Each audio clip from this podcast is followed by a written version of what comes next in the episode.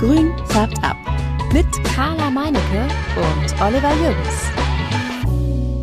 Hallo, ihr lieben Substratis. Schön, dass ihr wieder dabei seid bei Grün färbt ab. Heute gibt es eine Folge ohne Carla und nur mit mir. Eine kleine Folge, wie ihr das äh, gewohnt seid inzwischen zwischen den großen, etwas längeren Folgen, ja, deutlich, deutlich längeren Folgen, muss man ja sagen. Carla hat sich in äh, den vergangenen kleinen Folgen mal ein paar Büchern gewidmet und ein paar Bücher hier vorgestellt. Das haben wir gemacht vor der Weihnachtszeit oder in der Vorweihnachtszeit, damit ihr vielleicht noch eine schöne Idee habt für ein Weihnachtsgeschenk, was ihr euch selber schenken wollt oder schenken lassen wollt oder auch jemand anders schenken wollt. Jetzt versuche ich mal etwas, was ich ähm, ja nach einem Jahr Podcast, was eigentlich fällig ist, äh, ein bisschen aus dem Fundus, den ich in diesem Jahr gesammelt habe als Einsteiger ins äh, Pflanzengame. Aus dem Fundus muss ich natürlich irgendwann auch mal schöpfen und eigenen Content äh, kreieren. Es ist soweit. Ich werde euch jetzt mal präsentieren und erzählen die zehn wichtigsten Dinge, die ich als Einsteiger unbedingt brauche. Das sind Dinge, die ich mir so nach und nach ja, gekauft habe, wo ich immer mehr gemerkt habe, das brauche ich doch jetzt mal so langsam, sonst, sonst funktioniert das nicht. Einige Dinge habe ich allerdings äh, sofort von Anfang an gekauft, weil mir klar war, ohne die werde ich das ganze Ding hier nicht schaukeln. Und äh, ja, ich will euch mitnehmen auf die Reise, die ich in diesem vergangenen Jahr gemacht habe. Eins der ersten und wichtigsten Dinge für mich ist gewesen, ich brauchte irgendwann einen Feuchtigkeitsmesser. Ihr wisst das. Und wenn ihr angefangen habt mit ähm, den Pflanzen, dann wisst ihr, dass das eigentlich das größte Problem ist, dass wir den Pflanzen nicht zu wenig Wasser häufig geben, sondern meistens geben wir ihnen zu viel. Und ich habe gerade in der Anfangszeit viele Pflanzen einfach dadurch hingerichtet, dass ich sie zu viel gegossen habe. Bei mir ist hinzugekommen, dass ich ja in der Winterzeit, also ab Oktober ungefähr so angefangen habe mit den Pflanzen. Und da wisst ihr eben auch, man muss ein bisschen weniger gießen als in der Sommerzeit. Und ich habe das nicht getan. Ich habe gegossen, ich habe wie ich das immer schon schön sage, den Finger ins Substrat gehalten, aber das hat nicht gereicht, weil der Finger täuscht. Der Finger täuscht, das habe ich einfach irgendwie festgestellt. Gerade bei den Töpfen, wenn du keine durchsichtigen Töpfe hast, dann siehst du eben nicht, wie stark dann doch die Erde darunter irgendwie noch nass ist und das ist bei einigen Pflanzen dann echt nicht so richtig prickelnd, wenn du dann einfach oben nochmal drauf gießt. Ich bin so ein bisschen mit dieser Regelung, ja, wenn du oben merkst, dass es äh, trocken ist, dann kannst du gießen. Ich bin da nicht so richtig d'accord. Also das ist nicht so richtig meine Philosophie. Ich warte häufig noch ein bisschen länger und bei einigen Töpfen ähm, sogar sehr, sehr lange Deswegen habe ich einfach gesagt, okay, ich nehme ein Feuchtigkeitsmesser, da kann ich den ganz tief in die Erde reinstecken und sehe eben auch, wie es unten ist und nicht nur oben.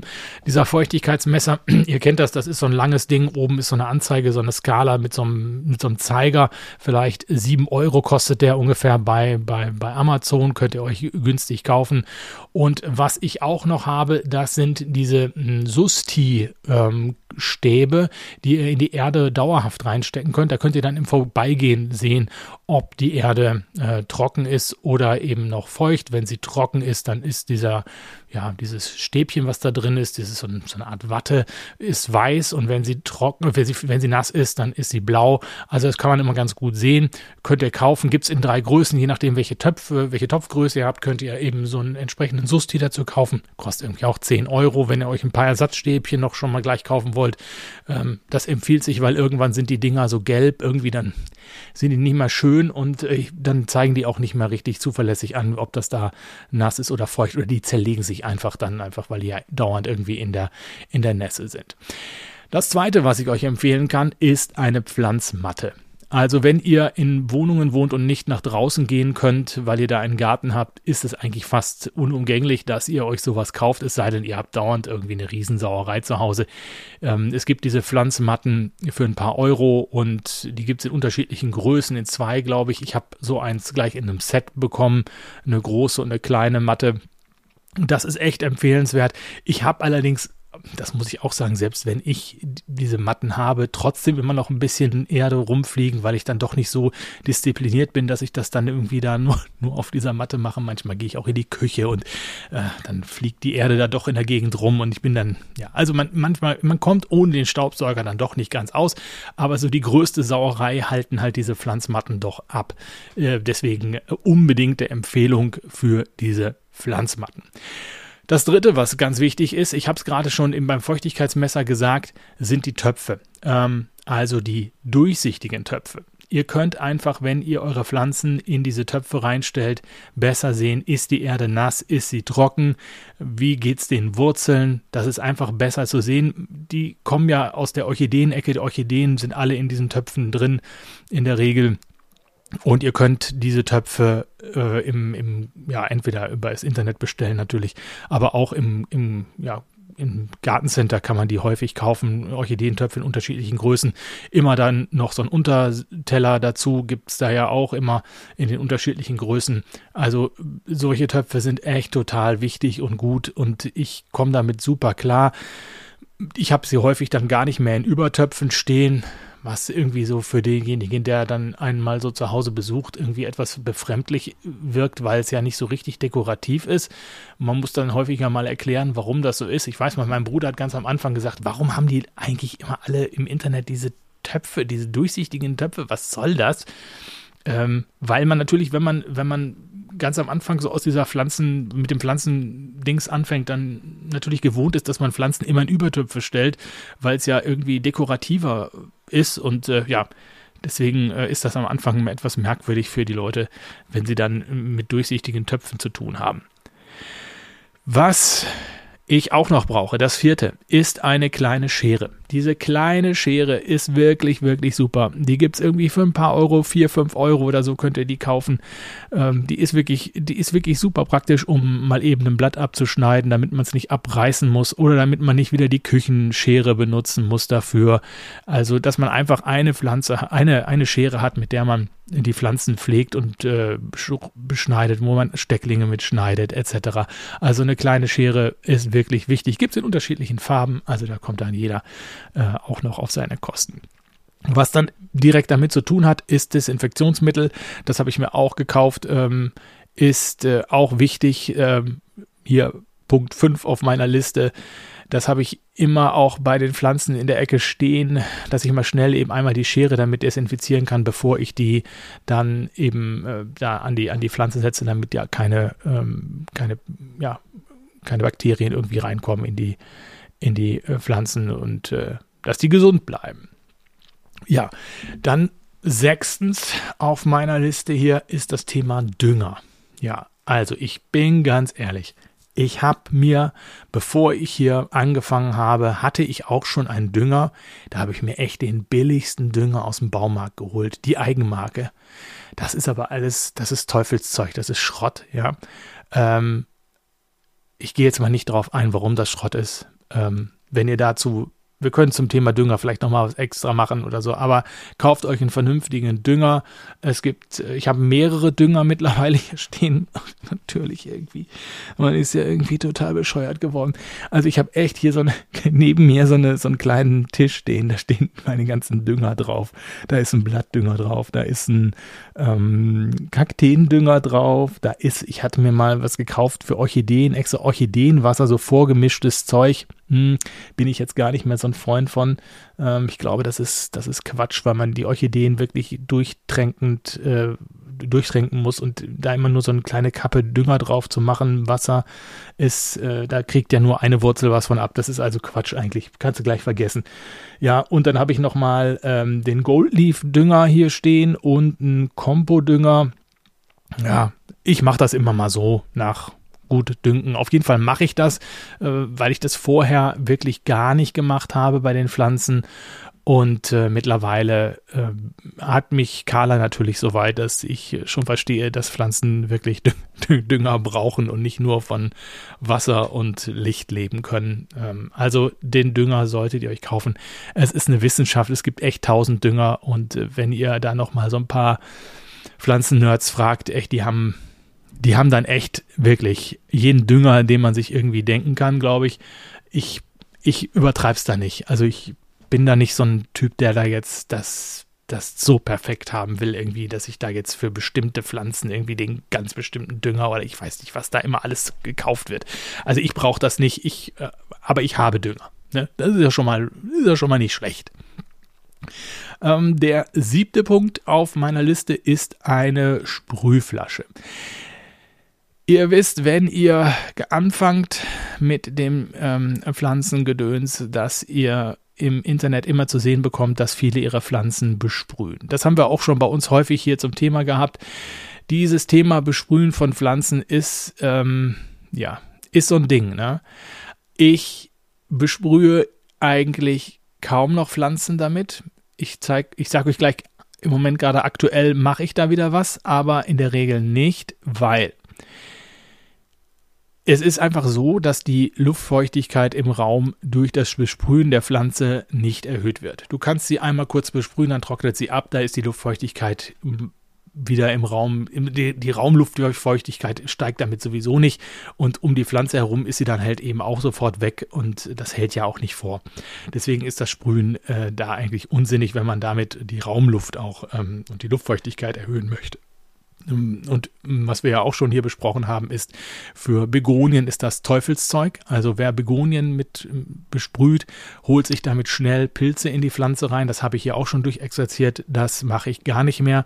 Ich äh, versuche die Begonien echt äh, in Ruhe zu lassen. Und ähm, ich habe eine noch in meinem Terrarium stehen äh, wenn ich da mal ein bisschen sprühe, äh, die Erde und so, dann kommt da mal ein bisschen was auf die Blätter drauf, aber das ist recht reduziert. Das versuche ich eben auch zu vermeiden. Und dort ist es wirklich im Moment so, dass ich da ähm, ein paar Orchideen drin habe, die ähm, aktuell, wenn ihr das bei Instagram verfolgt habt, denen es gar nicht so gut geht, die habe ich da reingehängt und die besprühe ich halt mit diesem, mit dieser Sprühflasche, ähm, damit die Wurzeln feucht bleiben. Und im, im Terrarium hält das ja auch mit der Luftfeuchtigkeit auch ein bisschen länger. Ansonsten ist die Sprühflasche eigentlich bei mir nur zur, Bes zur Besprühen von Erde da. Da habe ich auch noch so eine kleine Brause, ähm, nenne ich das mal. Das ist so ein, ich sage mal, wie so, ein, wie so eine Hupe, die man am Fahrrad hat, wo man so drauf drückt. Und vorne ist so ein, so ein kleiner Brausestab drin, so ein, wie so eine Dusche, so ein Duschkopf, wenn man so will. Und damit besprühe ich auch, das kann ich so in die Erde, in, in, in, in die Gießkanne reinhalten, diesen äh, Kopf, lasse dann diesen Blasebalg oder wie auch immer am Ende los und dann saugt sich der voll und kann dann hinterher die Erde damit ein bisschen ähm, befeuchten. Das mache ich gerne beim Terrarium. Das kann man aber auch gut machen, wenn man so seine Pflanzen ähm, gießen möchte. Äh, da ist halt nicht so viel drin und muss halt häufiger dann mal in die, in die Gießkanne rein oder in dein Wasserbehältnis und diesen kleinen Vorratsspeicher da von dieser Sprühbrause ähm, dann eben füllen. Aber das ist eigentlich eine ganz schöne Geschichte und ja, finde ich, finde ich, finde ich wirklich gut. Punkt 8 ist gerade im Winter wichtig, Pflanzenlicht. Pflanzenlicht habe ich mir schon im vergangenen Winter geholt. Ich habe da in diesem Winter noch mal ein bisschen aufgesetzt. Wichtig beim Pflanzenlicht ist, ich sag mal, jedes Licht ist besser als gar kein Licht, aber es gibt halt wirklich große Unterschiede bei den Lichtern. Wir werden da auch wahrscheinlich jetzt noch mal in diesem Monat drauf eingehen in einer längeren Folge. Was ich aber schon sagen kann, ist, Natürlich könnt ihr euch, das habe ich auch gemacht, ähm, so günstiges Licht bei Amazon kaufen. Ähm, so Stäbe meistens dann ja so. Ähm, das kann man machen, besser eben als nichts, aber es ist halt nicht besonders effektiv und verbraucht auch recht viel Strom. Wenn ihr was Besseres haben wollt, es gibt gute Lampen. Ich will jetzt mal keine Marke an dieser Stelle nennen. Aber es gibt gute Lampen, die jetzt nicht elend viel Geld kosten. Es gibt allerdings auch Lampen, die kosten viel Geld. Guckt da einfach mal, es gibt, ich sage mal, einen Hersteller, der macht für so 50, 70 Euro eine ganz gute Lampe, äh, Vollspektrumlampe. Das ist halt wichtig dafür, ihr, damit ihr da irgendwie auch das beste Licht habt. Äh, da muss man auch keine große Wissenschaft draus machen. Ich sehe da schon wieder irgendwelche Videos von Menschen, die da eine wahnsinnige Wissenschaft draus machen. Ich bin da kein Freund von. Man muss nicht immer alles so super perfekt haben. Also das ist manchmal wirklich absurd und auch irgendwie unser Zeitgeist, glaube ich, dass man da ein Gewese drum macht als wenn man da wirklich äh, eine Weltmeisterschaft mitgewinnen möchte. Also kauft euch ein schönes Pflanzenlicht, ähm, dann kommt ihr gut durch den Winter, aber macht da nicht so einen Heckmeck raus. Also ich sage das mal so aus meiner Sicht, ähm, wenn man Pflanzen im Laden kauft. Es gibt Menschen, die sind in ihrem ganzen Leben äh, ohne ein Pflanzenlicht ausgekommen und haben trotzdem Pflanzen zu Hause. Fragt mal eure Eltern. Und die werfen auch nicht dauernd ihre Pflanzen weg. Also es ist halt immer so bei uns, wir wollen, die wollen, sollen das ganze Jahr überwachsen und äh, performen, sage ich mal. Ja, ich meine, grundsätzlich können sie auch mal im Winter nicht performen. Äh, dann braucht man auch kein Pflanzenlicht, wenn man das nicht möchte. Äh, also es ist alles immer nicht so es ist nicht immer so, dass man da immer das perfekte Ergebnis erzielen muss und man einfach mal ein bisschen locker machen. Aber wenn ihr Bock habt auf ein Pflanzenlicht, das ist natürlich super für die Pflanzen. Ne? Was ich mir auch gekauft habe, ist äh, Punkt 9 hier, ist ein WLAN-Stecker. Ich habe mit äh, hier im, im Haus ein paar, bin jetzt auch nicht so ein super digitaler Typ hier, dass ich hier die Thermostate alle irgendwie ausgetauscht habe und bei mir alles hier äh, Rollladen hoch und runter. Ich wohne in einem alten Haus, da geht das eh gar nicht. Aber ich habe so ein paar Lichter eben mit WLAN-Steckern ausgerichtet, dass ich die äh, programmieren kann. Zum Beispiel das Terrarium ist das Licht da mit, äh, mit einem WLAN-Stecker ausgerüstet ähm, und meine meine, ja, meine, meine Lichter für eben das Pflanzenlicht wo ich die meisten Pflanzen äh, drunter stehen habe, ist auch damit ausgerüstet. Und natürlich, und da sind wir bei Punkt 10, alles, was so rund um meine Vitrine stattfindet. Da habe ich eben auch ähm, einen Heizschlauch, das wäre dann auch irgendwie Punkt 10, wenn man so will, die Vitrine. Ähm, da habe ich einen Heiz, Heizschlauch drin, da habe ich die Ventilatoren drin. Alles das mache ich dann eben mit WLAN-Steckern. Und äh, ich habe im Terrarium auch noch eine Heizmatte. Wenn man das da mal, das ganze Konstrukt Vitrine irgendwie damit zusammenfassen will, dann sind das eben so Dinge, die da auch eine, eine, eine große Rolle spielen, die wichtig sind, damit ihr da eine vernünftige Temperatur. Bei uns ist im Raum immer relativ kühl. Deswegen ähm, bietet sich das an. Und das ist vielleicht insgesamt dieser, dieser Punkt Vitrine wenn ihr damit anfangt, ich habe ja mit der Vitrine angefangen. Also verrücktes Zeug im Prinzip. Ich habe mir die Vitrine gekauft und habe die dann ausgestattet und bin immer noch sehr, sehr zufrieden damit. Ich habe die ja mit einem besseren Licht ausgerüstet und ähm, bin im Moment jetzt gerade im Winter sehr, sehr glücklich damit, weil das ist der perfekte Ort für meine Pflanzen. Ich könnte mir eine größere Vitrine eigentlich bauen, weil das ist eigentlich das, das Beste. Ich habe da Wärme drin, ich habe da Licht drin ähm, ich habe da Luftzirkulation drin, ich habe da Luftfeuchtigkeit drin, weil die Pflanzen eben da sind. Ähm, also das ist einfach das perfekte, perfekte, ja, die perfekte Umgebung für meine Pflanzen und die wachsen da drin auch super. Gerade die, die eben sehr nah am Licht dran sind, da ist richtig was los. Die machen mir echt gerade eine große Freude. Ich habe da echt eine Begonie. Ey, die ist so, die macht mir so eine Freude. Das ist wirklich toll. Also Vitrine ist wirklich, also wirklich, wirklich gut. Wenn ihr sagt, ich will jetzt gar nicht in der Wohnung irgendwie meine ganze Wohnung voll begrünen oder so, aber ich will vielleicht mindestens einen Ort haben, der, der, der optimal ist für meine Pflanzen. Der muss nicht groß sein. Ey, dann kauft euch nicht eine Vitrine. Ihr wisst ja, äh, bei einem großen äh, schwedischen Möbelhaus gibt es echt günstig Vitrinen vergleichsweise. Und wenn ihr die schön ausstattet, dann ist das, ist das echt, ist das echt top. Also gerade im Winter ist das eine große Freude ja, ich denke, mit dem allem kommt ihr irgendwie ganz gut klar. Wenn ihr dann noch ein bisschen äh, was von dem habt, was ich, was ich mir auch irgendwie äh, ja, antrainiert haben, antrainieren musste in den letzten Monaten, ist ein bisschen Geduld. Also nicht sofort die Flinte ins Korn werfen und es wird immer Rückschläge geben. Ihr wisst das, auch bei Pflanzen ist das so. Nicht alles ist perfekt, nicht alles läuft gut.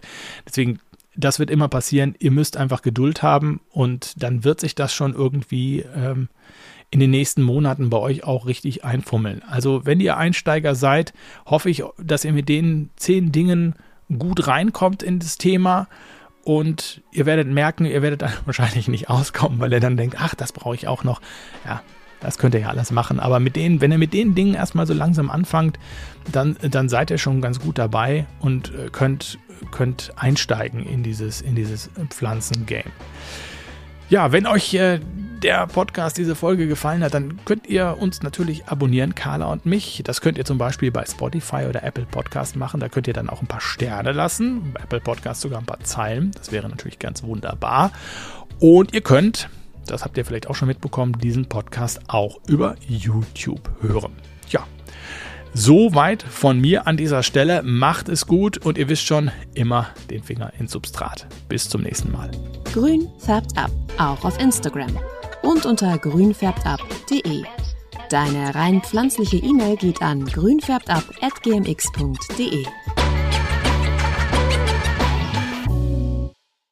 Grün färbt ab.